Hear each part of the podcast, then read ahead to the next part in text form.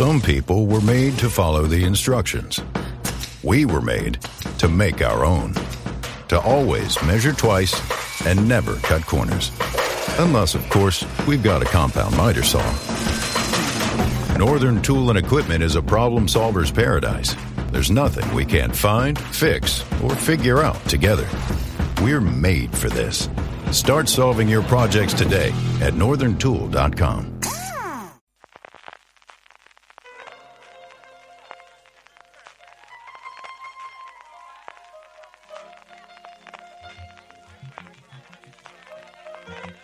Estás escuchando Fuera de Series con CJ Navas.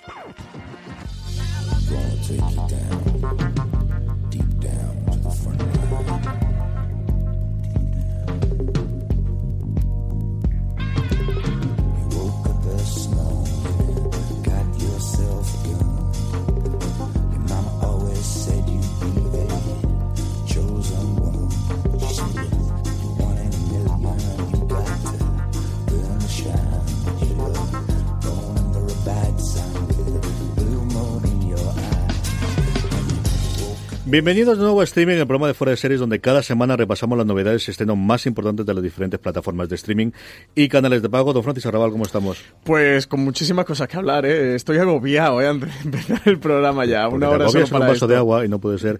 Eh, en el nuevo propósito que hemos hecho en 2019, nos trajimos a Jorge Navas la semana pasada y nos hemos traído a Don Carlos Sogor. ¿Cómo estamos? Pues Que muy llevabas bien. uno o dos días sin venir por aquí por la radio, Pues ¿no? sí, se lo estaba diciendo Francis. Llevaba como tres años sin venir a la radio, creo. Y estoy súper agobiado de, de ver a Francis. Agobiado, ¿no? Estoy súper agobiado de ver a Francis. Francis, noticias de la semana. Eh, todas, todas las del mundo. eh. Hemos entrado en enero a tope.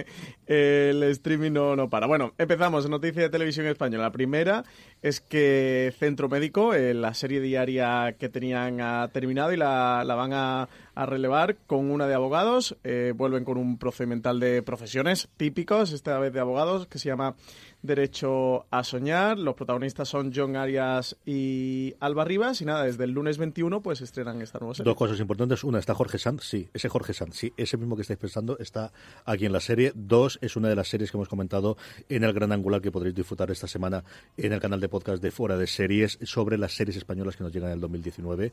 Y hemos repasado de momento las cadenas en abierto. La, semana que viene haremos las cadenas bueno de pago o, o plataformas. Hemos repasado Mediaset, hemos repasado A3 Media y hemos repasado tres Televisión Española, entre ellas este Derecho a Soñar. Una producción, bueno, yo creo que a Fellow se lo estaban eh, rifando entre todas las productoras, ya no solo inglesas, sino mundiales. ¿Qué iba a hacer como siguiente paso el creador de Downton Abbey? Pues ya sabemos, lo que va a hacer es adaptar su propia novela. Que leche, que algo tiene por un lado y cobra por otro lado, que es una cosa muy inteligente de hacer. La verdad es que sí, porque es- quien- pudiendo cobrar dos veces trabajando una, ¿quién no quiere hacerlo? Sí, Cuarto proyecto ya que tiene en producción Felus. ¿eh? Este es el último eh, que se suma, adapta a su novela, como tú comentabas, que se titula Belgravia. Eh, la trama comienza durante una fiesta que celebra la duquesa de Richmond en honor del duque de Wellington en la víspera de la batalla de Waterloo. Esa noche dice que cambiará todo para Sofía Trencard, que es la hija de un próspero comerciante, pero las repercusiones eh, no saldrán a luz hasta 25 años más tarde, cuando su familia se mude a Belgravia, el nuevo barrio de moda en Londres. En un momento en el que los nuevos ricos se codean con la aristocracia, muchos van a luchar para asegurarse de que los secretos del pasado sigan ocultos. Así que esta nueva producción que, que va a ser para la ITV. Serie de producción como ya nos, tiene- nos tiene acostumbrados Julian Felus. Más premios, tuvimos los Globos de Oro, ahora tenemos los Critics' Choice que se han metido ahí en medio dentro de los que comentamos, con dos grandes ganadores, que es de Americans por su última temporada y de Marvelous Mrs. Maisel. Pues voy a comentar un poquito todos los ganadores, que, que son muchas Luego te categorías. quejas de que el guion es muy largo. Claro, es que tiene unas cosas Pero voy a decir rápido por ti porque la última categoría te va a gustar quién ganó. Eh, Ganó Boya Horseman de animación, que es lo Eso, que eso, tenía eso. que ser. Eso me que no gana un Emmy, no gana, no gana absolutamente nada. Bueno, al menos eh, ya tiene un Critic Choice. En serie de drama ha ganado The Americans, actor de drama Matthew Rhys por The Americans, actriz de drama Sandra por Killing Eve, secundario de drama Noah Emmerich de The Americans y en secundaria de drama Tandy Newton por Westworld. En comedia gana mejor comedia de Marvelous Miss Maisel, actor de comedia Bill Hader eh, por la serie Barry, actriz de comedia Rachel Brosnahan por The Marvelous Miss Maisel, secundario de comedia Henry Winkler por Barry, secundario de comedia Alex Borstein por The Marvelous Miss Maisel, mejor serie limitada American Crime Story, El asesinato de Gianni Versace, en actor en serie limitada Darren Criss, también por Versace, actriz en serie limitada Amy Adams y Patricia Arquette. Se lo han dado a los Lo dos. recuerdo de verla con de detalle. sí. Secundario en serie limitada, Ben Whishaw por haber English Scandal. En secundaria, Patricia Clarkson por Heridas Abiertas. En película para televisión, Jesucristo Superstar Life in Concert de la NBC. Que se habla muy bien Con de John yo no Legend, visto. ¿Tú lo has como llegado a ver, protagonista. Carlos? No, no la he visto, pero. La ha me traído encanta a la- España o la trajo Movistar, no sé si sigue Sí. estando disponible, yo tengo pendiente de verla aún. Eh, sí, es que sigue estando en el catálogo, que, que no lo sé. Y serie de animación, CJ, Voy a Horseman. ¿Cómo debe ser? Al final lo que han hecho es copiar los globos de oro. Es decir, aquí todo se Sí, más previsible mucho, ¿eh? imposible. eh, la- Con dos cambios más o menos, pero más o menos igual. Y la última noticia que tenemos es, bueno, pues una cosa eh, producida por Ridley Scott, Travis Fimmel, protagonizar la serie eh, Raised by Wolves o, eh, bueno, pues eh, Creciendo con Lobos. ¿no? Criado, ¿no? Por Lobo sí, sería. criado por Lobos, sí. Es primera serie que surge del acuerdo que ya se anunció en mayo de 2017 entre TNT y Ridley Scott para desarrollar un bloque de programación de ciencia ficción a través de su productora, Scott Free. La serie dicen que va a contar la historia de dos androides, padre y madre, cuya misión es criar hijos humanos en un misterioso planeta virgen. Pero cuando la colonia de humanos empieza a crecer, la religión comienza a crear diferentes entre sus miembros y los robots, que van a descubrir que es complicado controlar las creencias de una forma racional. Travis Fimmel va a dar vida a Marcus, un personaje del que no sabemos por ahora nada más. Eh, Ridley Scott figura como productor ejecutivo del proyecto. Además, va a dirigir los dos primeros episodios y recordar que, tiene otros dos proyectos para TNT que ya están anunciados, que son de The Long Dark, serie creada por Drew Crevello y que Scott, el propio Ridley Scott, define como una especie de apocalipsis religioso y Explorers We, que es una adaptación del relato corto de Philip K. Dick que firmará el guionista Chris Cole. Vamos ya con el repaso a las cadenas y plataformas. Empezamos por Amazon Prime Video y una noticia que, hombre, es sorprendente, pero luego yo recuerdo que lo pensé en su momento cuando leí las entrevistas y sobre todo les escuché en el podcast y es que Homecoming confirma que Julia Roberts no estará delante de la pantalla, en la- delante de las cámaras, mejor dicho, en su segunda temporada. Sí, la noticia es que Homecoming va a perder a Julia Roberts como protagonista para la segunda temporada o ¿dónde está mi globo de oro que le he titulado yo? ¿Dónde están mis premios? Y también, le- bueno, se me ocurre un tercer titular, que en la tele hay muchos pobres, así que yo me vuelvo a lo mío, que es el cine. Nada, Julia Roberts ha abandonado Homecoming o, o no ha decidido continuar eh, eh, con la serie para esta segunda temporada. La- Las dos grandes noticias en torno a Homecoming eran su protagonista, que era Julia Roberts, la otra que Sam Smale, el director de Mr. Robot eh, y creador de Mr. Robot, se ponía a dirigir este, esta adaptación de podcast. Y CJ, ¿por qué dices tú que, que te daba a entender que Julia Roberts no continuaría? Porque yo recuerdo alguna de las cosas en que comentaban, eh, Homecoming, recordemos, fue una apuesta de Amazon en la que le dieron dos temporadas completas y alguna de las cosas que le oía tanto a ella como a los creadores de qué podían esperar para la segunda temporada y hablando de los personajes que no tenían por qué volver todo lo demás, me daba. Y, es decir, esto no es una salida de ahora, esto tenía que estar pactado con ella desde el principio. Yo, yo creo que no se metieron a rodar la primera temporada sin saber que Julia Roberts no está en la segunda. Otra cosa es que no lo dijeran, pues por el tema de los premios y por el tema de, de- de- la creación y porque no venden la serie igual con ella diciendo sí, pero solamente está la primera temporada, eso está clarísimo. ¿no? ¿Cuántos episodios tiene? Tiene 10 episodios la primera temporada y está confirmada por otros 10 la ¿Diez segunda. o 10 u diez? 8. Ah, Yo diez creo que a, lo, 10. a lo mejor puede ser problemas de agenda. Es que mm, mm, yo esa gente puede ser problemas de agenda perfectamente. Me extrañaría horrendamente porque al final está confirmada las dos temporadas desde el principio. Y ella está como productora ejecutiva y además muy de en plan productora. Es decir, mucha de la parte de sumarse y de que Amazon comprase la serie era porque estaba Julia Roberts. Entonces me extrañaría horrores que no subiesen esto al principio o se me apure de que está rodada. Es decir, esto no es de antes de ayer. El, hecho de que ellos supiesen que Julia Roberts no está en la segunda, yo no me creo que fuese antes de ayer. Como mínimo, mínimo, desde que esta temporada termina la primera temporada. Vamos con Filmin, Francis. Pues estrena nueva serie, Fénix, el 22 de enero. Dicen que si Colombia tiene narcos y Galicia tiene Fariña, Holanda también tiene su propia serie sobre el cruel y despiadado submundo del narcotráfico local. Definen Fénix como un thriller europeo eh, que arranca en Brabante eh, con un operativo policial que acaba realmente mal y con el regreso a la región de una inspectora de policía y de una joven que tendrá como objetivo descubrir qué se esconde tras la muerte de sus respectivos padres. Fénix se rodó principalmente en Almería y cuenta con la participación del actor Arturo Querejeta, rostro habitual en- dentro de la televisión española. El creador de la serie es Sharif Corber, holandés de origen venezolano, que es uno de los talentos emergentes de la cinematografía neerlandesa y que también está eh, dirigiendo para Sky una adaptación de... mm, ¿De qué proyecto? Eh, Me suena... la- Ah, pues ya no me acuerdo, iba a decirlo, pero ya no me acuerdo. Es una, una de las eh, ficciones que han triunfado en Europa recientemente, en Centro Europa. Un filme que poquito a poco, pues eso, va completando su catálogo con, con ficciones especialmente europeas. Es cierto que trae eh, bastante cosa británica y alguna cosa más, pero fundamentalmente de la Europa continental. Vamos con HBO España, Francis. Lo primero que tenemos son los estrenos de esta semana, eh, comenzando por High Maintenance, cuya tercera temporada llega el 21 de enero. Nueva temporada de esta comedia original de HBO que explora la vida privada de un heterogéneo grupo de neoyorquinos con un único denominador común, su proveedor de marihuana. Ese es Ben Sinclair, que interpreta a este peculiar camello que va en bicicleta y cuya cartera de clientes y su correspondiente neurosis son tan divertidas como lo es la propia ciudad de Nueva York. El 21 de enero también llega la cuarta temporada, segunda parte de Supergirl y la tercera temporada de Crashing. Después de dos meses haciendo un tour de monólogos, eh, Pete vuelve a Nueva York con más confianza en, en, sus recursos económicos. Así arranca la tercera temporada de Crashing y aunque dicen que se sienten más reafirmado en su vocación, seguirá cuestionándose sobre lo que realmente quiere conseguir del mundo de la comedia y cómo equilibrar su nuevo eh, y ambicioso a, a personalidad. La serie está creada y protagonizada por Pete Holmes y vuelve con ocho nuevos episodios de esta historia sobre el cómico que trata de encauzar su carrera y una mirada a las bambalinas del panorama del stand-up comedy neoyorquino. El día 25, una de las series que mejor le funcionan a HBO en España, una compra extraña, eh, eh, externa que tienen, que es la segunda temporada de Siren, se estrena, como decía, el 25 de enero. Serie de ciencia ficción que trae 16 nuevos episodios en los que veremos llegar más sirenas a las antes tranquilas eh, ciudad costera de, de Bristol Cove. Lo que todavía es un misterio es la razón de su llegada. ¿Vendrán buscando venganza o hay algo que las empuja fuera del mar? Dicen que mientras los expertos marinos Bane y Mady siguen protegiendo a Ring, la primera sirena en llegar, aunque pronto tendrán que redoblar esfuerzos para asegurarse la supervivencia de todas las de su especie. En esta nueva temporada se suman al reparto Natalie Lines, Ian Verdun y Garcelle Beauvoir.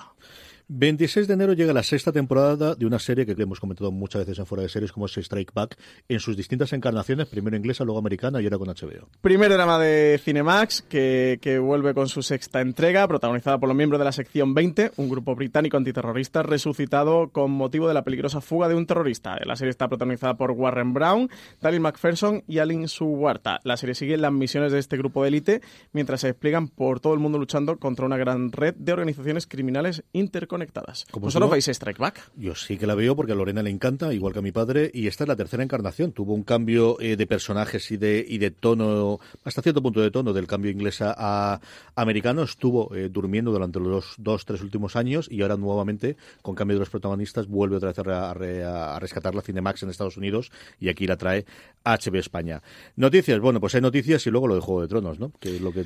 Afilemos cuchillos. Yo sé que Francis está fastidiado porque no le hicieron lo del hielo, que él quería que le hiciese a qué decepción, qué que le mantuviese allí una horita delante una del hora hielo. delante del, de, ahí calentando Para el hielo el para día, que se fuera sí, de esa Porque después de tocar el cielo, pues de repente han dicho el 14 de abril, sin emoción ninguna, sin una hora y media, Esto no esperando es que se derrita el no bloque lo de hielo para darnos la fecha. Pues nada, 14 de abril, CJ, ya tenemos Juego de Tronos. Eh, para alivio de todo el mundo, ¿no? Que está todo el mundo. ¿cu- ¿Cuándo se va a estrenar Juego de Tronos? La, la gente se nos mandaban todos los días preguntas. en 14 de abril para los Yankees, es decir, madrugada del 14 a 15 para nosotros. Hay un cambio horario nuestro por en medio. No sé si el cambio horario Yankee ha sido ya o no, con lo cual no sé si serán las 3, las 2 o las 4 de la madrugada, dependiendo cómo vaya el cambio, porque no lo he hecho. Pensaba hacerlo antes del programa, pero no lo he hecho. Es decir, de madrugada. Y ahora la gran pregunta es. ¿Vais a madrugar para ver todos los episodios? ¿Solo el último episodio? Eh, ¿Qué vais a hacer, Francis? Todos, todos se madruga. Sí, Yo ¿no, Carlos? Yo, yo creo que sí. Se- Yo o más bien que, se madruga, se levanta ah, uno, se ve el episodio y se vuelve a acostar claro. y ya luego Sí se levanta que vida. siendo solamente seis episodios, mm, se puede uno permitir el lujo de, de perder unas horitas de sueño. Eh, ya hemos visto teaser además de, esta octava temporada. Primer teaser que, que han lanzado ya con un poquito de, de miga. Lo podéis ver en fraseries.com. Los protagonistas son Sansa, Arya y Jon, viéndose frente a sus estatuas. Estatuas de Catelyn y de Ned Stark por ahí. Se avecinan los caminantes, ¿no? Escúchame una cosa, decir miga a lo que hace ese teaser es Pues ser oye, Álvaro Nieva extrema- consiguió en fueraseries.com sacar un artículo destripando el teaser, Madre ¿eh? de Con, con cinco puntos, creo. lo que hay, sí, con sí, cinco sí. puntos. Y además el artículo Está está, muy bien, ¿eh? No, no, no, no, si lo Muy leí, friki, este- pero merece la pena. Pero, hombre, y lo que nos falta volver. Yo- Cuando tengamos el primer tráiler ya veremos los dragoncitos, sí esos cosas, o sea, ahí esos es que además, caminantes, eso algo. es que además estoy seguro que a ver podcast y, y análisis de dos y tres horas de un tráiler de un minuto 37. O sea, es que estoy convencido. Yo tengo pendiente de The Ringer con, con, con Rubin y con eh, el señor Jason Concepción, que me gusta muchísimo lo que hacen y son los comentaristas habituales de Juego de Tronos. Tienen un vídeo en YouTube que no he tenido de verdad tiempo para, para verlo con tranquilidad de 10 minutos comentando el este. No sé si por lo que ponen varias veces, pero es algo que. Poco lo veo, 10 minutos Por eso poco Diez lo veo. Minutos del teaser. Del teaser. Yo creo que en el Sí, es que tendremos media hora o sea, y luego los comentarios de los que el episodios. teaser es un minuto, ¿no? Iremos Claro, a tres minutos. minuto, minuto y medio. Creo que Minuto, minuto y 20, medio. minuto un 10, minuto creo sin, un minuto sin nada. Sí, O sin sea, nada, eso es verdad. sin- Con una pluma- Conceptual, un con minuto pluma, conceptual. Con tres frases, yo creo que serán en total, ¿no? Hay dos Sí, comentarios que al final una ya tiene tiene dos frases. Frases que ya habían salido a lo largo de la historia de la serie, que no las estatuas y posterior, pues fíjate, si llevamos cuatro minutos con el guion que tenemos hablando del teaser nosotros. Cinco más y ya despiezamos esto. Venga, vamos a pasar. Fichajes, fichajes es cierto que de, de película, pero muy referidos, ahora que se cumplen los 20 aniversarios, que se cumplió el pasado día 10 de enero, el 20 aniversario de Los Soprano, está en marcha la precuela, la película en forma de precuela que, que va a estar de Hello, I'm Tom Standage, host of The World Ahead, the podcast from The Economist that explores the future. Over eight weekly episodes, starting on November the 28th, I'll be talking to Economist journalists and special guests to get expert insights into the year ahead. We'll explore critical themes from soaring inflation and the impact of the war in Ukraine to chaos in the energy markets and China's uncertain post pandemic path. Topics include Has China peaked?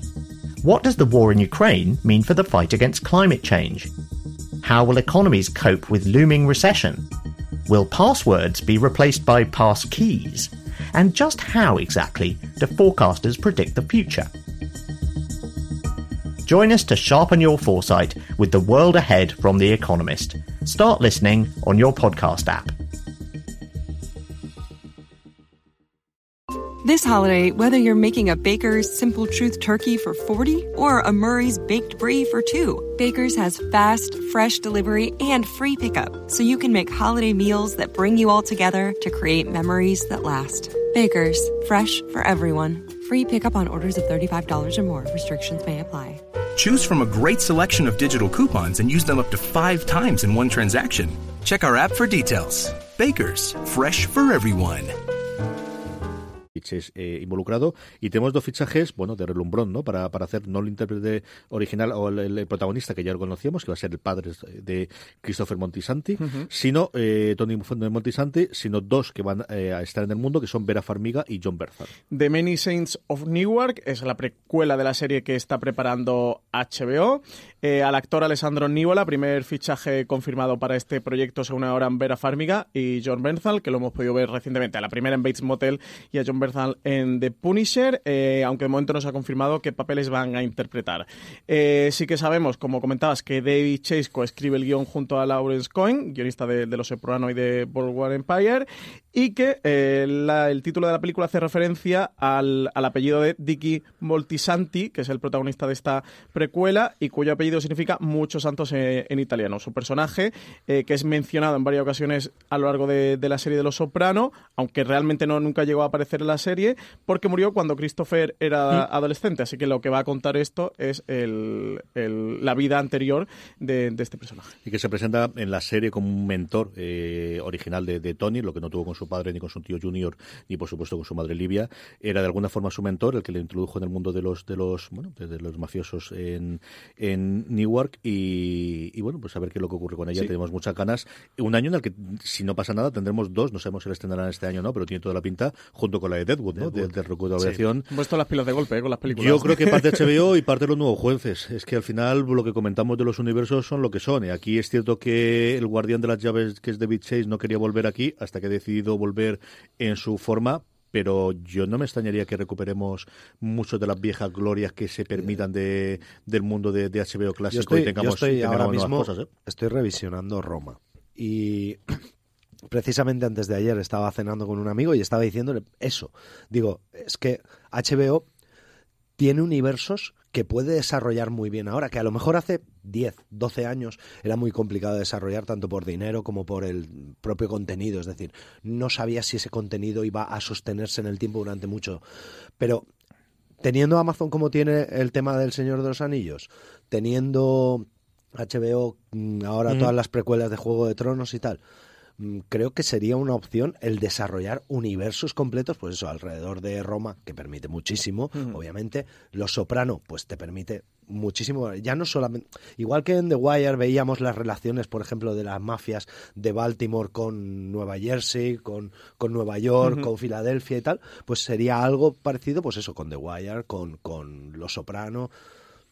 Tienen mucho sitio donde, donde exprimir, desde luego. Y la verdad es que lo que hace falta es contenido. Y ha habido un cambio, sobre todo, yo creo que en la, en la idea de los creadores y de los intérpretes que antes subían totalmente lo que son ese remake, que era, bueno, pues un cash grab que hizo los americanos, ¿no? De voy a hincharme los bolsillos rápidamente. Ah, no, no, es que se pueden hacer cosas porque no todo tiene que ser serie de siete temporadas con 23 episodios, que era el problema, ¿no? Yo ahí siempre pongo el ejemplo, y lo sé, de Picard. Yo no creo que convenzas a, a Stewart que vuelva a ponerse dinero. el uniforme solo por dinero. Creo que lo convences con dinero, con mucho dinero, pero no solo por dinero. Creo que tiene que ver algo Pero es que además no solamente es eso, CJ. Piensa que, que, por ejemplo, David Chase, la, ya no es por dinero o no dinero, es la presión que ese hombre podría tener por parte de las productoras es mucha, pero el salir a la calle y el que estés comiendo o cenando en un restaurante y que vengan y te digan, oye, me encantó Los Soprano, ojalá hicieras algo más, y llega un momento en el que el ser run run te va diciendo, oye, que es que ya no lo hago por Sí, mí, el volver lo hago porque porque la gente realmente quiere saber más de esto. Sí, sí, sí. Por último, Francis, eh, un proyecto de HBO que, que, eh, tuvo muchísima fuerza en su momento, porque iba a estar interpretado por eh, eh, Robert Downey Jr., que iba a estar escrito por el Nick Pizzolato, famosísimo de la primera temporada de True Detective, que se había olvidado. Vuelve a resurgir el proyecto de Perry Mason, de un Perry Mason en los años 20, cuando era joven, mucho más an- antes de, de, de las series que en los años 60 y en los años 80 vimos en televisión. Y eso sí, tenemos, bueno, pues uno de los actores de moda, recientemente premiado, Matthew Rhys, va a ser el nuevo Perry Mason. Sí, va a interpretar al abogado Perry Mason de nuevo en una miniserie que era productora de Robert Downey Jr. Está preparando para HBO. El proyecto lo que sí necesita de momento es eh, director para empezar a rodar, ya que todavía no lo tienen. Esta nueva serie de Perry Mason nos lleva hasta Los Ángeles en 1932 y conoceremos los orígenes del personaje como abogado defensor en una ciudad en la que empieza a notarse el crecimiento de Hollywood, con una celebración de los Juegos Olímpicos a la vuelta de la esquina y la desaparición de un niño que se convierte en el caso de la década y en el que Mason se implicará hasta el fondo. ¿Cómo estamos con la desaparición de niños, eh? No paramos, ¿eh? No. empezado con True Detective ahora, tenemos, Sí, tenemos buena racha. Movistar Plus, Francis, estuviste el martes de la semana pasada en Valencia en la presentación del embarcadero, pues cuéntanos la experiencia y luego háblanos un poquito de lo que has podido ver ya del embarcadero, de la gran apuesta que tiene Movistar Plus. Pues he podido ver todo, he visto siete episodios, me queda, me queda el último.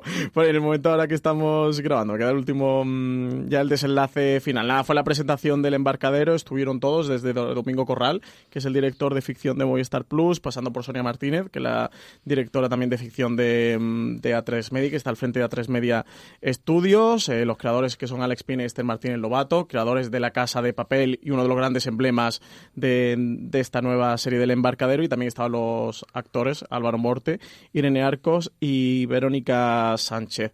La serie, mm, ya hemos hablado de ella en streaming, pero bueno, va sobre un- una mujer que, que un día de repente le llaman, le dice que, que su marido, le llaman de la Guardia Civil, le dicen que su marido ha fallecido, que vaya por favor al a la morgue a reconocer el cadáver. Ella dice que es imposible eh, porque, porque su marido está en, en Frankfurt y, y le llaman de, de la albufera diciendo que, han encontrado allí el cadáver dentro de un coche. eh, pero bueno, ante la insistencia de la Guardia Civil, ella va a ver qué ocurre y resulta que, evidentemente, el hombre que hay sobre la camilla es su marido. El Guardia Civil le entrega los bienes personales y entre ellos un móvil que ella no reconoce como el móvil de, de su marido. Le da dos móviles y uno de ellos no era el de su marido. Y bueno, eh, trasteando el móvil, empieza a descubrir una serie de fotos y vídeos y a descubrir que, que resulta que su marido lleva una relación paralela con otra mujer durante muchos años. A partir de ahí eh, se desencadena mm, eh, toda la serie, una serie que, que habla sobre, evidentemente, el- la poligamia, pero otras muchísimas eh, cuestiones. ¿Tú no has podido ver nada de no he momento? visto ¿no, nada de Fernando? nada, nada de nada.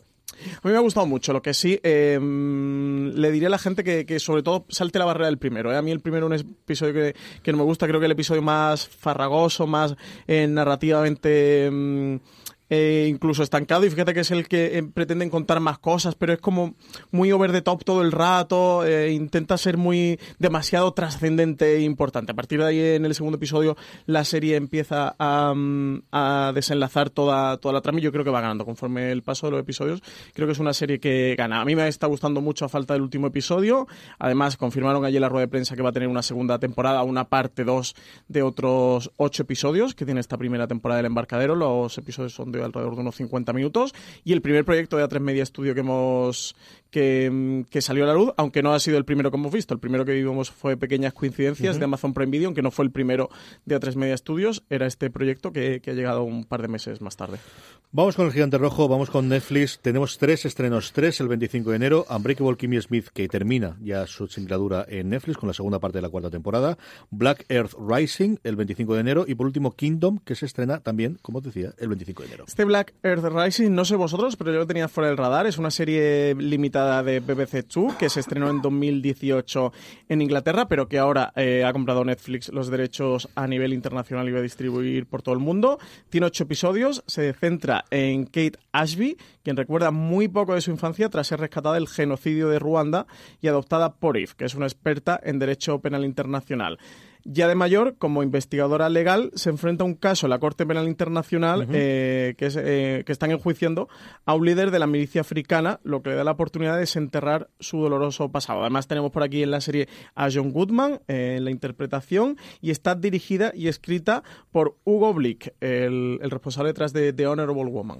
Una el, miniserie estupenda. ¿eh? El trailer está muy chulo. Está muy chulo. Lo vi, lo pude ver en el canal de YouTube de, de, Netflix y, como dices tú, una cosa que se me había pasado totalmente del radar y me gustó. Y por otro lado, otra cosa que también se nos pasó del radar, porque Netflix no ha avisado, mira que llevamos tiempo diciendo cuándo van a llegar los short trek, cuándo llegan los short trek, pues ya están, Francis, pero no están tan fáciles de encontrar, ¿eh? Por fin, ¿eh? Por fin están. Eh, sí, sí, de hecho, eh, yo me he enterado porque lo he puesto aquí en el guion y me he ido corriendo a Netflix de ¿cómo que están los short treks? Y digo, no, no están los short treks, corriendo de CJ, ¿cómo que están los short treks? No están. Y es que lo han puesto en, tienen una pestaña que es eh, trailers y, y más. Extra, sí. sí. sí pero pues pone trailer y más. Que, esto es un más. Que más es, mmm, pues vete tú a saber lo que es más, ¿sabes? Lo, lo que consideran los señores de Netflix, que más. Pues los short treks, exactamente, es un pues más. obviamente Short Treks lo consideran un más. Está clarísimo. Sí, porque el tráiler no es, o sea que me quedo con que es más. Así que ahí están, son cuatro episodios de 15 minutos y yo estoy loco en por, torno a 15 minutos. por acabar de aquí hoy el programa y me corriendo a mi casa a verlos. Pues los, ¿Los, has visto ya? Sí, sí, hombre. Pues te, lo, te los puedes callar. Vamos sí. a ver. eh, son cuatro episodios independientes. Tener en cuenta cuál fue el funcionamiento de esto. Esto es la apuesta que tuvo CBS All Access, que es la cadena original americana, para de alguna forma cubrir el vacío en el huequecito de los Trekkies desde el final de la segunda temporada y de alguna forma empezar a poner toda la maquinaria para el funcionamiento de la segunda. Yo creo que van de menos a más. Cada uno de ellos se centra en un personaje uh -huh. de los que hemos visto en, en, en Discovery? Y está muy bien. Todos en general, aunque van de menos a más. El, cada uno con tono distinto. El uno más oscuro, otro mucho más divertido. El de Harvey Back, como podéis pensar, es el más divertido de todos. Valen muchísimo la pena. Y ahora lo podéis ver en una tacada, prácticamente como si fuese un episodio. Yo los claro, vería. sí. Y es un formato que yo creo que van a seguir manteniendo. El propio Kurzman, en una entrevista que tenía Hollywood Reporter, hablando de la serie Picard y todo lo que tenía en funcionamiento, confirmó que efectivamente los parones van a intentar seguir haciendo este tipo de historias. Eh, y yo creo que funcionan tremendamente bien. Algunos más baratos, otros menos. El segundo tiene un guion de Michael Chabon precioso, precioso. Es una historia preciosa, muy bonita. Y no os cuento nada más. Verlos y yo creo que no los es un review, un razones para ver, pero alguna cosa le dedicaremos ahora que por fin se han estrenado aquí. Aquí la buena noticia es que ya tenemos, entre comillas, confirmación oficial que ese material extra que va a ir saliendo de Star Trek va a llegar a Netflix, ¿no? Y internacionalmente lo va a distribuir todos, porque no, no, no han dicho todavía. nada. No, no, no ni han dicho nada. Ha aparecido claro. Como hace Netflix por aquí de, de, sorpresa, ni una nota de prensa, ni un absolutamente nada. CJ, antes de meternos en noticias de Netflix, te quería hablar de una nueva serie que se estrena el 25 de enero. Se titula Kingdom, una serie coreana de zombies. Ojo ahí, ¿eh? Que a ver, es repite, repite eso. Una, no, bueno, no, lo, lo, repito, es un drama histórico coreano de zombies. Escucha, los, los, los, coreanos hacen muy bien los zombies porque Train to Busan es, es un peliculón. Es un peliculón, es un peliculón. ¿eh? Pues ojo, eh, la historia arranca con el brote de una plaga en plena época medieval de la dinastía Joseon, que abarca entre los siglos XV y XVIII, en el que los enfermos, incluido el rey, no fallecen, como ocurría con un virus normal como la peste, sino que se empiezan a convertir en zombies y se levantan de sus tumbas para sembrar el terror. En medio de este infierno, el nuevo rey intentará sobrevivir a la epidemia. La trama argumental de esta nueva ficción de Netflix tiene ocho episodios. Se estrena, como he comentado antes, el 25 de enero y ya tiene confirmada segunda temporada. Así que ojo a Kingdom, ¿eh? Y ahora que está The Walking Dead, que todavía le queda un mesecito para volver, tenemos nueva serie de zombies. Tenemos un porrón de noticias, no sé si las tenemos todas, si no todas ya las tenéis en fuera de series, porque Netflix no para.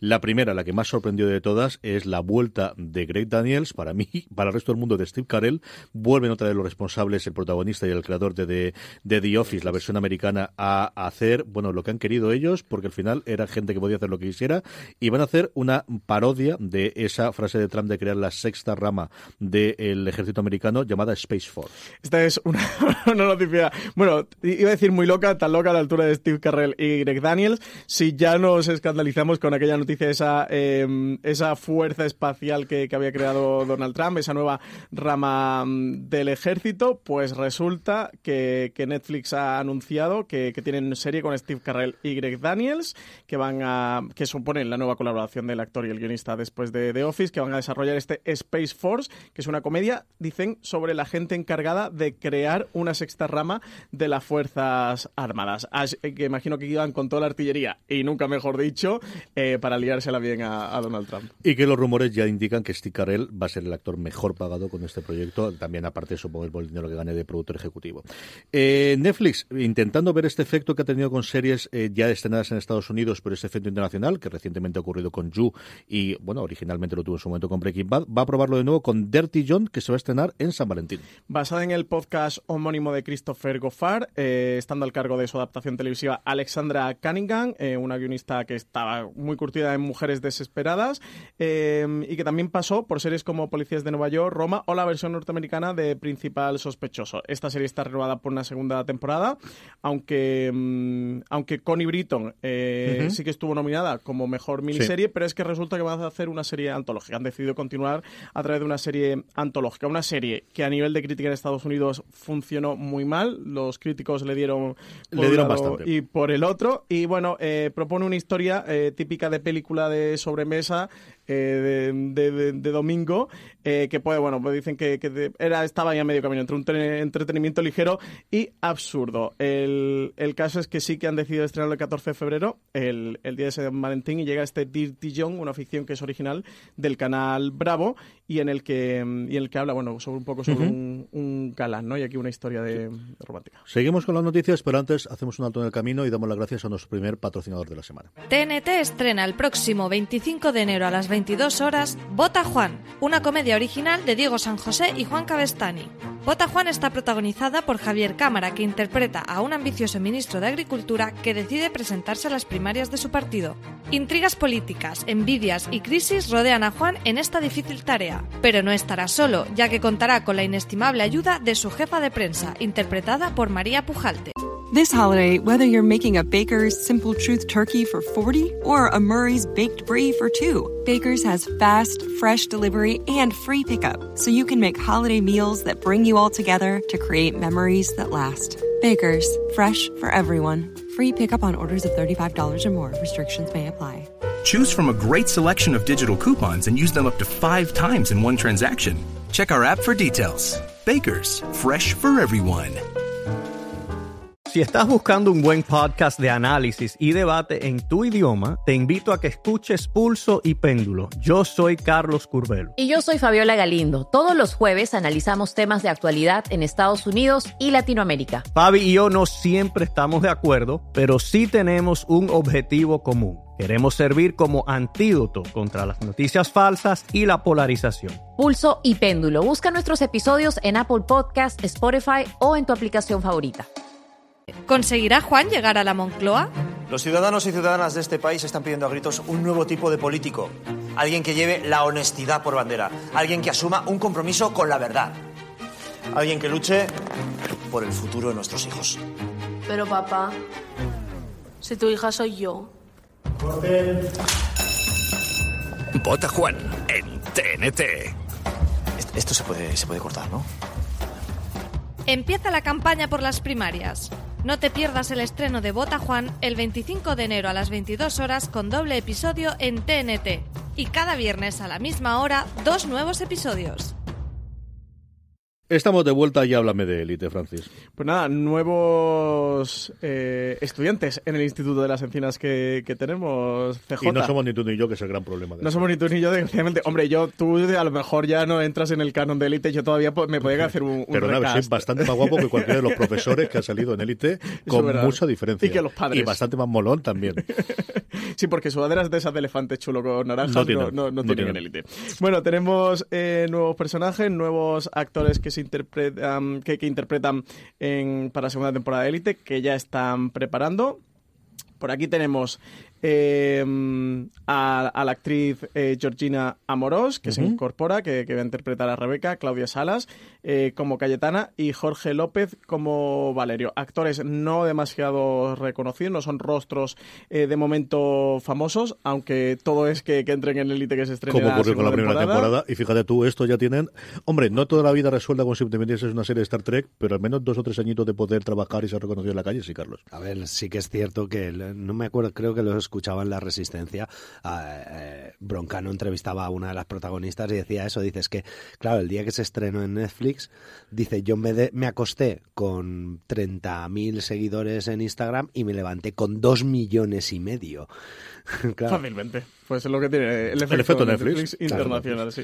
Así que nada, se incorporan estos tres actores, una serie que está en preproducción, que no debería tardar mucho en iniciar el rodaje, quizás en un mes aproximadamente. Y yo no sé si esta la veremos para verano, ¿eh, CJ? Yo creo que como muy, muy tarde para verano. Ahí, claro, todo cambia este año con el último episodio de Juego de Tronos. Yo no sé quién va a querer estrenar algo pillando por en medio Juego de Tronos, porque si no te diría esto de junio no pasa. Ahora, sabiendo que eso es abril, que se estrena hasta finales de mayo, tenemos episodio de Juego de Tronos, pues no lo sé. Y luego tenemos Stranger Things, yo creo que tampoco querrán meterlo ahí, que se estrena el 4 de julio. Así que a lo mejor en junio no te diría yo que no. Con el final de las clases, final de clases, hagan la campaña de publicidad por ese lado, a mí no me pareció una cosa descabellada. Eh, pasta, hablemos de pasta. Y ha habido, bueno, pues una oleada por la subida de precios de Netflix, la tuvimos cuando se subió en España, se ha confirmado una subida en torno a 2 dólares, dependiendo nuevamente de cuál modelo tienes en Estados Unidos, y aquí empiezan los miedos, los lloros, y luego al final todos seguiremos suscritos exactamente igual, tampoco nos engañemos. Pues sí, eh, Netflix planea subir los precios en varios países. De momento no está España, así que no tenemos nada que, temer. Pero bueno, cuando veas las barbas de tu vecino pelar, ¿no? eh, por las tuyas remojar. Las tarifas eh, suben entre un 13 y un 18%.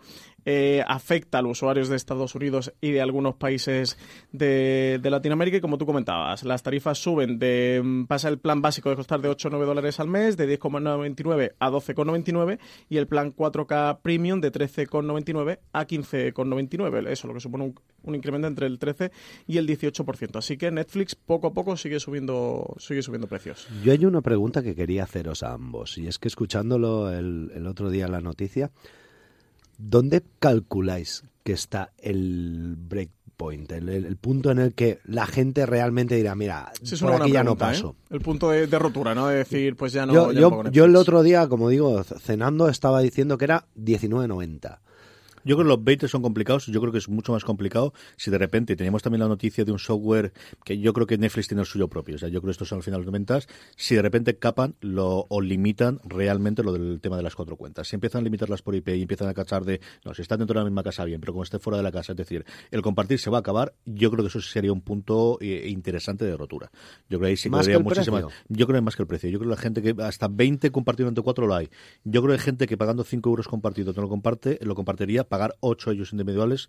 No sé, yo, yo creo que por el tema mental de ahora no me dejan compartir, entonces me fastidio. Al menos en España. Aquí nuevamente es que estamos en 192 países con eh, filosofías distintas, con Mm. culturas distintas y con hay. Yo creo que en España afectaría mucho más que subidas de dos en dos, que evidentemente van a afectar y hay gente que se de baja, el que de repente tuvieses, como hubo con el corte con las VPN, que sé, yo lo sufrí, lo, lo de, nos reíamos todos de no, no, nunca lo harán, pues sí lo hicieron, el que tuviesen de repente, pero esto es Netflix, es Spotify, y son todos los servicios que tienen estas famili- cuentas familiares, que hasta hoy nadie, nadie le ha metido mano a, a ello y lo han dejado, bueno, pues es un secreto a voces y lo tenemos ahí, lo aceptamos, y yo creo que al final la licencia es, prefiero cobrar esto de aquí que no cobrar una antena de estos cuatro, que creo que no cobraría. Que otro día también habrá que hacer un gran angular sobre eh, lo que estábamos hablando antes del programa, de lo- los niveles de convergencia que yo particularmente pienso que se van a dar y no tardaremos mucho en ver, pues eso, una un Netflix más Spotify más no sé qué, tres servicios que, que al final final tú tengas por 29.90, tengas tu servicio de música, tu servicio de streaming de contenido y tu servicio, por ejemplo, de libros, ¿no? Apple va a eso, totalmente. Eh, en Estados Unidos ya estuvo yo en Hulu con Spotify, tuvo una, un acuerdo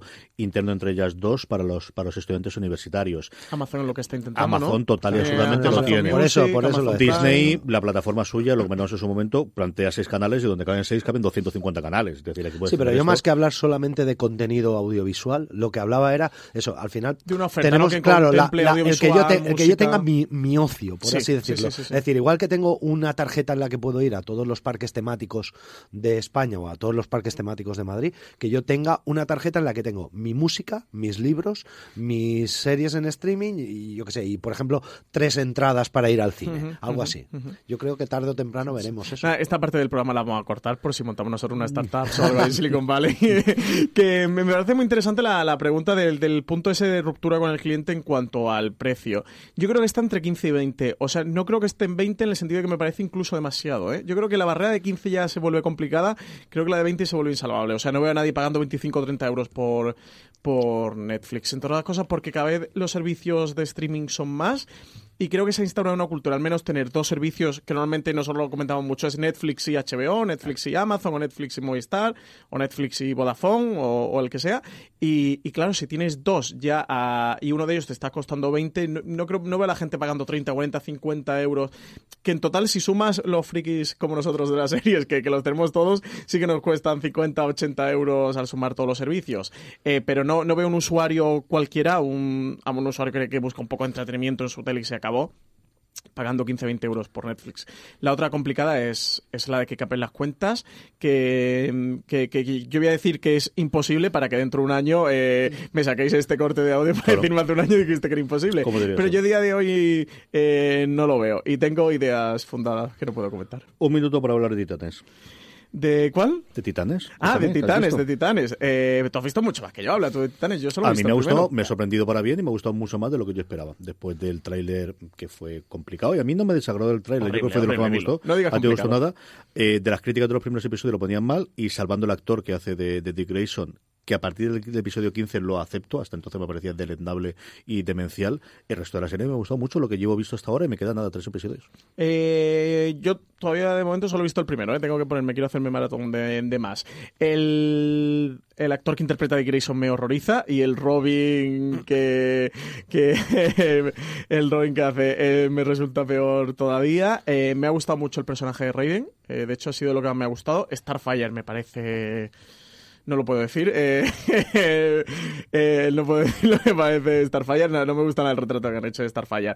Eh, creo que la serie entretiene, que, que está bien, pero solo he visto el primero. Eh. Quiero ver más para tener un poco de contexto. Tengo que hacer otro pequeño, una pequeña cuñita. O sea, el otro día estaba viendo, bueno, sabéis que Titans está basado en los Teen Titans, que hay- pues hay otra serie que además se hace en Boeing, que es Teen Titans Go, A mí me lo que es súper chula. A mí me Bueno, el otro día me acordé de ti, CJ, porque explicaron las estafas piramidales en un episodio y en otro episodio la, in- la inversión en bienes raíces.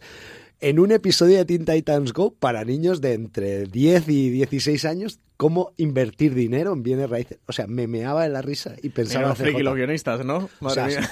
es, es Es que muy lo que se hace en animación en eso, o en Bob Esponja, cosas por el estilo, cuando tiene libertades. Yo sobre todo Gumball, eh, el maravilloso mundo de Gumball y Teen Titans Go es, es increíble.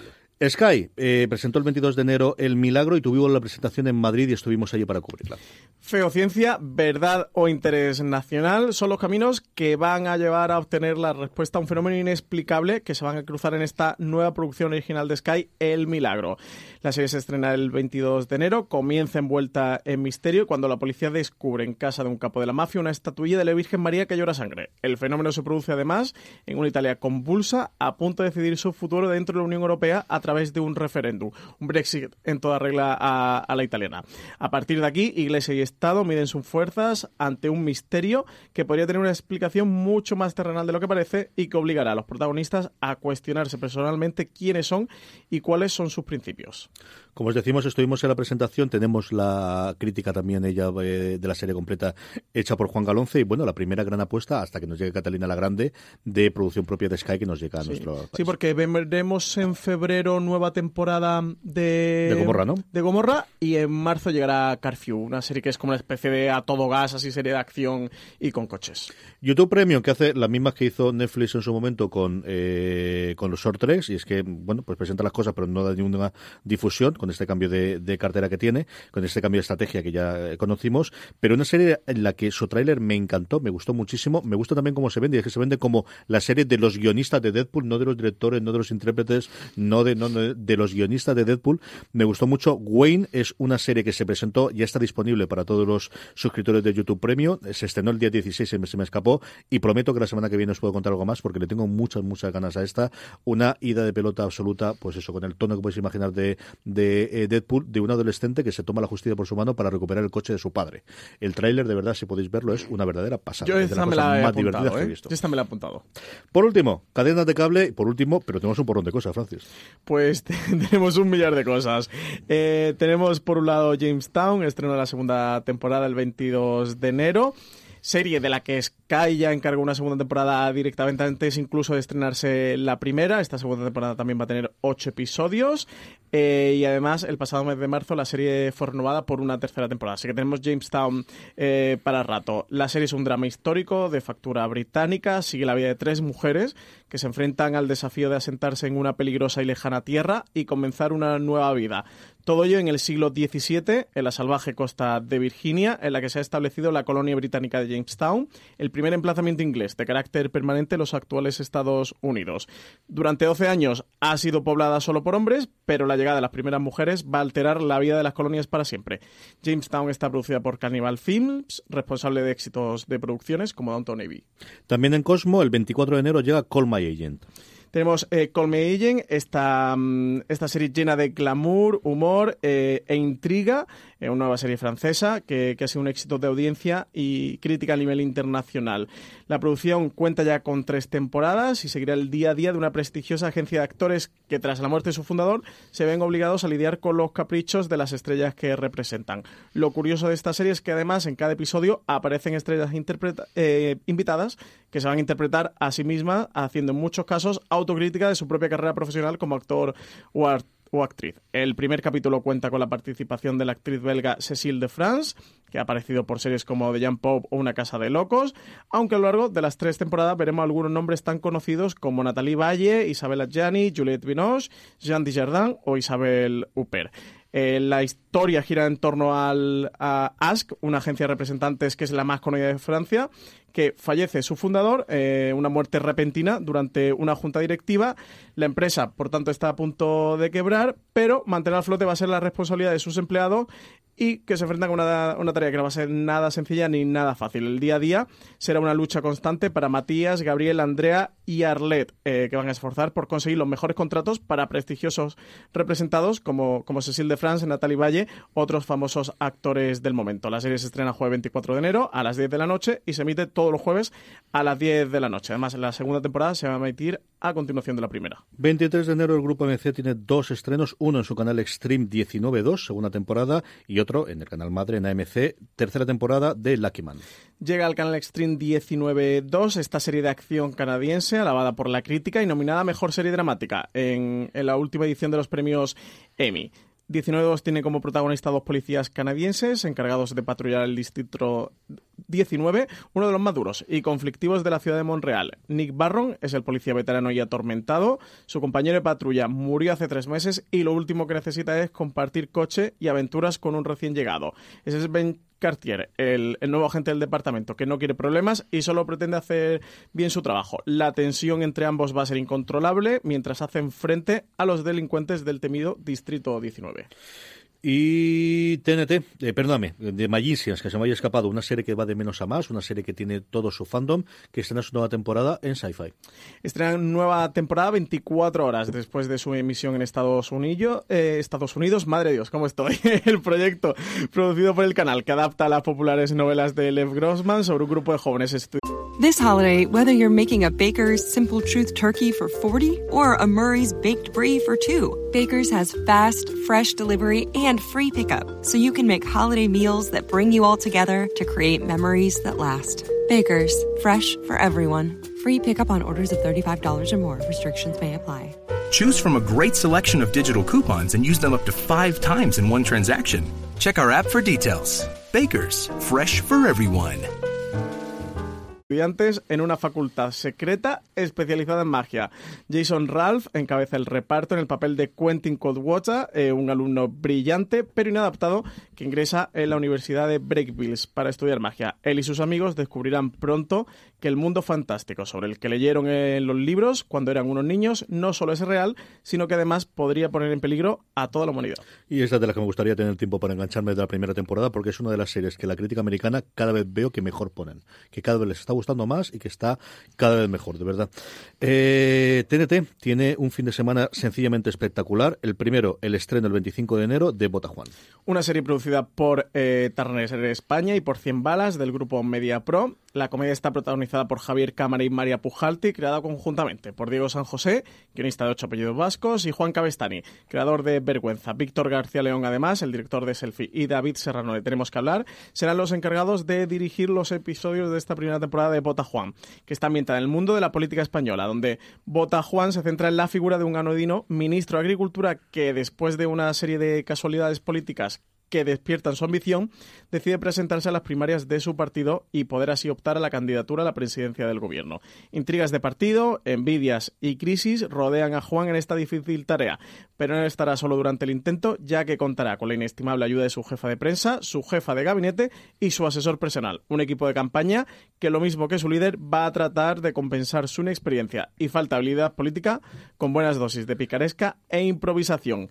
¿Conseguirá Juan llegar a la Moncloa? Pues eso es lo que veremos a partir del viernes 25 de enero en TNT. Recordad que todos los servicios, que los capítulos estarán disponibles en todos los servicios, en todas las operadoras, justo después de la emisión en, el canal. Dos episodios de emisión por semana y tendremos el bueno placer de tener Bota Juan incluido el preestreno unas horas antes de que se estrenen en nuestro Fora de Series Live, que se celebrará el mismo día 25 a las 7 de la tarde en Fundación Telefónica y podréis eh, acompañaros allí y aquellos que no podéis venir o, ya si las entradas no quedan a través de streaming, como sabéis que siempre hace Fundación Telefónica. Dos días después llega, bueno, pues la gran apuesta internacional de TNT de este primeros de año, que es I Am the Night. Un thriller de seis episodios escrito por Sam Sheridan, eh, que es un descenso a los rincones más oscuros del Hollywood de la década de 1960, de la mano de un dueto creativo de lujo formado por la aclamada directora de Wonder Woman, Patty Jenkins, y por el actor Chris Pine. La serie está basada en hechos reales, cuenta la increíble historia de Fauna Hodel, una joven que fue entregada en adopción al nacer. A medida que Fauna saca a la luz los hechos sobre sus orígenes, el rompecabezas de su pasado se complica cada vez más hasta que le lleva tras la pista del doctor George Hodel, un ginecólogo de Hollywood, antiguo niño prodigio que a finales de la década de los 40 se vio involucrado en uno de los crímenes más abominables de la época, el asesinato de la Dalia Negra. Le tengo tantas, tantas ganas a esta cosa. Tantas, tantas. Pintaza que tiene In the Night. ¿eh? Y además el proyecto que ha hecho Patty Jenkins entre Wonder Woman y, Wonder Woman, entre Wonder Woman 1 y Wonder Woman 2, y con un Chris Pine que, además cada vez interpreta mejores papeles. Sí, teníamos para comentar el Valle del Éxito de Bota Juan, pero como vamos a dedicarle dos eh, razones para ver a cada uno de ellos, dejo que Francis se desahogue con el Valle del Éxito, que a él no le ha gustado nada, a mí me ha gustado muchísimo, y a la gente que ha comido también. Venga, 30 eh, segundos para que la pongas pero a parir. hablar de Bota Juan, que sí me ha gustado. Venga, el Valle del Éxito me parece una serie tan 1980 que... Si tú no habías nacido en 1980, ¿qué leche me estás contando? Pero por eso, por eso, por, porque esta serie no la he visto yo. esta serie no la he visto yo. Eh, ah, prefiero hablar de Botajuan, que me ha gustado mucho. Hemos podido ver los dos primeros episodios, tú también lo has visto, CJ. ¿Qué te ha parecido a ti, Botajuan? Eh, lo que me prometía y es una serie que desde el principio sabe que me va a gustar. Yo sabes que soy muy fan, desde luego de Javier Cámara, pero fundamentalmente de Diego San José. O sea, al final es alguien que, que, que sé el estilo que tiene y es un tipo de humor que mira que yo soy muy particular para el humor. Él sabe cogerlo, yo creo que es el que mejor sabe escribir para las miserias y las grandezas que tenemos en España y, y Cámara está sencillamente sublime. Es que es un, es, es un papel para él. ¿no? Lo hablábamos en Ar de Madrid de cómo era un papel para Paco León, por mucho que le dijese que intentaba buscar un actor más barato para que le saliese a cuenta, es que este es un papel para Javier Cámara. Me parece una serie divertidísima, de verdad, divertidísima. Eh, se nota que están Juan Cabestán y Diego San José por detrás, o sea, es una serie 100% de ellos, es que si no, no te lo dicen, lo reconoces a la perfección. Además, Javier Cámara tiene una química con María Pujalte brutal. Hay una, hay una escena en, en, el, en el segundo episodio que un poco así de comedia de enredo de situación en los que lo ves a los dos, cómo salen de la, de la escena y que dices, wow, qué química tienen estos dos juntos eh, trabajando. A mí me ha resultado una serie muy divertida, imprescindible. ¿eh? Es de los proyectos que más ganas le teníamos eh, de los últimos meses. Eso es que teniendo a San José, a Cabestani o a Javier Cámara María Pujalte eh, detrás era lógico. Yo creo que la serie eh, en absoluto decepciona las expectativas que teníamos. Y nada, para disfrutar de Botajuan. Como te has enrollado, no te da tiempo a hablar del Valle del Éxito, así que recomendación de todo lo anterior. Dime qué te gusta. Pues yo me voy a quedar con las dos series de que TNT estrena este fin de semana, que son Botajuan y, y I'm the Night. Llevo con I'm the Night ganas desde que, desde que se anunció el proyecto. Y hay muchísimas de ellas, pero quizás la que más eh, me llama la atención, y sobre todo, ¿por qué no decirlo? Porque uno es muy francófilo para estas cosas y me gusta volver a retomar el francés. Call My Agent. Tengo curiosidad por ver qué se está haciendo en Francia y esta serie que nos trae Cosmo, de verdad que tengo curiosidad de ese juego con las grandes actrices francesas, ese glamour que siempre han tenido, el Mm. cómo lo han trasladado a la serie. Tengo curiosidad por verla porque es una serie que de otra forma no me acercaría a ella si no la diésemos aquí en streaming y no trajese Cosmo, eso lo tengo bastante claro. Eh, nos falta nuestro poco ranking, nos falta un poquito de tiempo para las preguntas de los oyentes, pero antes damos una pequeña pausa para dar las gracias a nuestro segundo patrocinador de la semana. Call My Agent es la serie francesa del momento, todo un éxito de audiencia y crítica en el país galo. La serie sigue el día a día de una prestigiosa agencia de actores que tras la muerte de su fundador debe lidiar con los caprichos de las estrellas que representan. En cada episodio aparecen una o más estrellas invitadas que se interpretan a sí mismas, haciendo en muchos casos autocrítica de su carrera profesional como actor o actriz. Estrellas como Juliette Binoche, Jean Dujardin o Isabelle Huppert pasarán por la agencia de representantes de Call My Agent.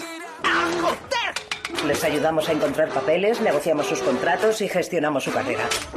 Mierda, esta profesión es increíble. Detrás de una gran estrella siempre hay un gran agente. Call My Agent. En Cosmopolitan.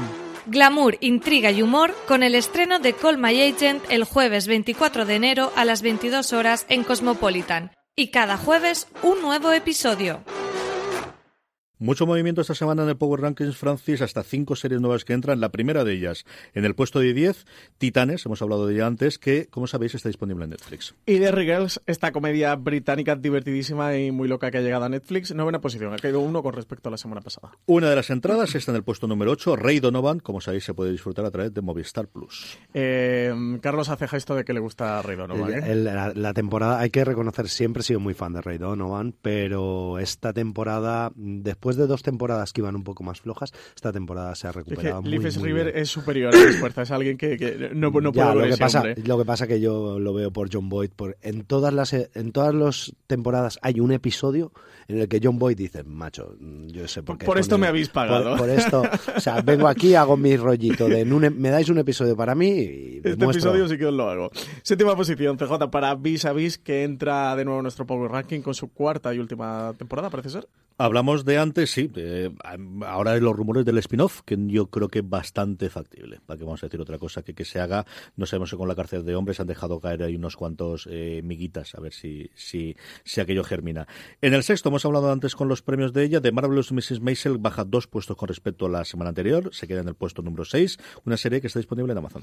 Y quinta posición para Matadero, serie que ya ha emitido dos episodios en Antena 3. Cae dos puestos. Bueno, pues la última serie que ha tenido este fenómeno Netflix del que tanto hablamos, You, se queda a un puestecito del podium en el puesto número 4. Porque ha entrado CJ de Good Place en el podio. Eh, un The Good Place que ya se nos acaba, ¿eh? Ya, ya se nos fue. Sí, ha tenido esta cosa de la renovación, porque tiene el parón clásico americano de, de Navidades y hemos estado sin ella un mes y medio fácilmente y nos quedan nada, un par de episodios para terminar esta eh, tercera temporada.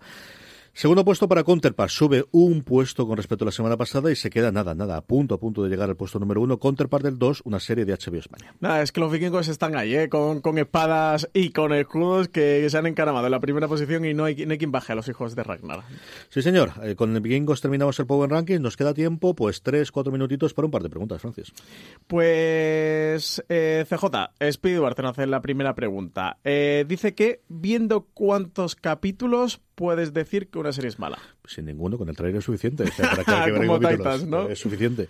Vamos a ver, yo creo que aquí depende muchísimo del de, el tiempo libre que tengas, para que vamos a negarlo, y luego de cómo de crítico seas. Yo creo que las comedias, a ver, yo suelo ser mucho más permisivo con las comedias, especialmente si el elenco es bueno, porque creo que las comedias, y, y al final la experiencia que tenemos es que necesitan tiempo para encajar actores con guionistas, con el equipo y con, con todo lo demás para funcionar. Y tenemos el caso de Recreation, verdad, de. Parks. O sea, dices, le das mínimo siete episodios a todas las comedias por Parks. Fundamentalmente, la, la segunda temporada. Yo sí, quiero tirar dos mitos. Uno, que The Wire eh, tienes que superar los seis primeros episodios cuando son maravillosos y siempre está esa regla escrita de The Wire, los seis primeros son malos y a partir de ahí la serie es buena. No son malos, y luego la primera temporada de. Parks, la primera temporada de Parks es muy divertida. Bueno, yo me, Que me no, la vi no este es. año. Comparado y, con la anterior, no. Comparado con la segunda, no lo es ni Pues a mí no me parece que haya tanta diferencia de calidad, te lo digo, ¿verdad? Yo creo que la otra cosa que ocurre son las expectativas. Yo creo que lo que afecta aquí muchísimo es cuando no esperas tampoco una serie, es decir, yo creo que Titan, si no hubiese conocido nada, el primero hubiese tirado mucho más para atrás de lo que realmente me ha tirado, y hay otras series de las que espero tantos que como el primero no llegue a lo que esa mentalidad tengo yo, me cuesta ponerme con el segundo. Y creo que hay otra cosa, y es que con el tiempo a día de hoy hay series buenas, no excepcionales, no maravillosas, sino buenas, que al final se te van pasando. Y no es porque sean malas y las dejes de ver, es porque me cuesta. Bueno, mójate, número de episodios. Yo creo que puedes saberlo con un solo episodio, si va a ser tuyo o no. Y creo que con la salvedad de la comedia, que yo ese episodio, en vez de ver el primero, vería el sexto. Carlos Ogor. Yo eh, ahí, mira, yo creo que hoy en día y con internet y con los podcasts y con los blogs y con los canales de YouTube, yo creo que hay gente que, que ve mucho contenido y al final si hay una serie, yo a mí me pasa, yo tengo muy poco tiempo disponible y yo lo que hago es me informo muy bien y hay veces que escucho incluso reviews de, Pero eso de- lees fuera de series.com. por día. supuesto, por supuesto. Y, y leo reviews y escucho los podcasts y digo, mira, pues en esta me, has me han convencido, voy a verla entera. Y ahí, y ahí te avisan y te dicen, oye, mira, aunque los primeros episodios te puedan parecer lentos, luego... Y luego, por supuesto, tengo gente de la que me fío más. Es decir, si Francis me recomienda una serie y CJ me recomienda una serie, muy probablemente haga más caso a CJ. que sinvergüenza eres. Porque tengo un tío con criterio. Sabes que no, Claro, sabes que no. Un tío con criterio, claro. Sabe que no. Eh, más cosas. Yo, pues no, voy a responder yo también, ¿no? Responde. Eh, yo cuando no, no estaba metido en todos estos líos, eh, tenía una regla, no sé por qué, del, del sexto episodio. Si, si en el sexto no Por The Wire. pues no era por The Wire, fíjate que no era. Pero si en el sexto episodio no me había gustado, no me había enganchado, no me había demostrado nada, ahí le abandonaba. Hacías Eh, un Don Carlos y saltabas antes, directamente al claro, sexto episodio. Era una persona con muchísimo más tiempo disponible del que, del que tengo ahora. Eh, tengo que reconocer que hay series, pero por tiempo que me cargo en el primer episodio. Por ejemplo, El Valle del Éxito. hay series que me cargo en el primer episodio. Normalmente intento ver algo, ¿eh? Yo qué sé. Creo que dos, al menos dos, cuatro es algo sano, ¿eh? Cargarte una serie con un episodio. Hombre, a no ser que sea inhumanos, eh, que, no tiene mucho margen de mejora. Creo que lo ideal es, yo qué sé, dos, cuatro al menos, ¿eh? Y si te ves la temporada completa, mejor, o media temporada. Mira, Inhumanos es un ejemplo del cual no tenía ninguna necesidad de ver siquiera el episodio. Ninguna, absolutamente ninguna. Le zumbaron tanto. Francis se empeñaba, pero vela por el. No, no, no, no. Yo- no yo me tengo vi el morbo. primero, ¿eh? Es me lo vi, por eso te digo, me es que vi. al final cuando Ninguno. escuchas a tanta gente tan diversa y en cuya opinión confías, zurrarle a una serie, pero a base de bien, dices, si es que yo no, tengo necesidad, de verlo. No tengo necesidad. Puedo perder el tiempo de otra forma mucho más divertidas que haciendo esto. Una preguntita más, Francis. Eh, José Luis Hurtado, que además conocido nuestro y Un abrazo, amigo José Luis. del podcast eh, Serial Me, nos escribe, dice, buenos días, tengo una pregunta. Siempre ricéis el rizo con nuevas ideas para nuevos programas. Mejores reboots, series de 2018, series para maratonear, series de miedo, de risa, etcétera. Siempre digo, se les van a acabar las ideas, pero seguís. ¿Quién es el alma pensante de todo esto? No hay un alma, hay un montón de almas. Al final somos un montón de, de gente. A ver, al final la que de alguna forma concuerda todo esto y, y yo creo que el salto de calidad se ha notado desde que no es una persona responsable de toda la producción de los podcasts en la cadena, María Santonja. Y es totalmente cierto que al final la coordina el tráfico. Pero ideicas se nos ocurren mucho. Si el, el Sí. problema es tiempo para desarrollarlas, pero ideicas somos especialistas en estas cosas. Y tenemos mucho. Bueno, principalmente se organiza, nosotros tenemos un- una reunión semanal de redacción, de redes sociales, también tenemos una reunión semanal de podcast, así como entre comillas consejo de redacción de podcast, y vamos planificando mes a mes, dependiendo de los estrenos, fechas del año. Normalmente eso lo hacemos entre María y yo, pero todos participamos en, en ideas. Tenemos nuestros Slacks y nuestros trabajos organizados para darnos ideas de lo que sacamos en la web, muchas veces nutre de información para los podcasts, así que bueno, sí es un poco colaborativo, pero principalmente María de Santonja y, yo que, que sacamos Francis mira, proyectos realmente. Francis lo que hace es mirar y, Y digo, decir... María, ponme, y luego mover algo para hacer como que hace algo. Y ya está, esto es lo que ocurre finalmente. En fin, que hasta aquí ha llegado este programa de streaming. Vamos a pasar a despedirnos.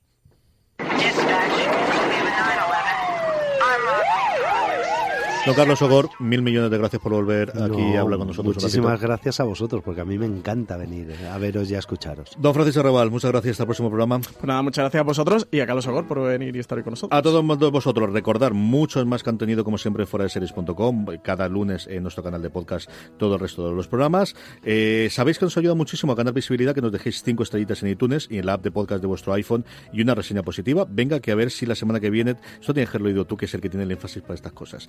Si la semana que viene tenemos alguna nueva y la leeremos en el podcast, claro, pero está para que lo leas tú. Oye, que también nos dejen comentarios en iVoox, y me Eso es, gustas, y cosas bonitas, y likes y todo. Y todas estas cosas, lo dicho, mucho más contenido fuera de serie, mucho más contenido en vuestro canal de podcast. Recordad, eh, hasta la semana que viene, recordad, tened muchísimo cuidado ahí fuera.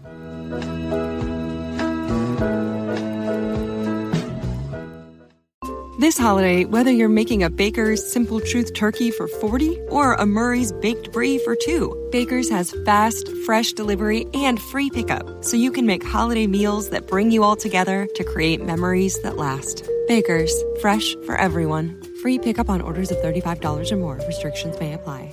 Choose from a great selection of digital coupons and use them up to five times in one transaction. Check our app for details. Bakers, fresh for everyone.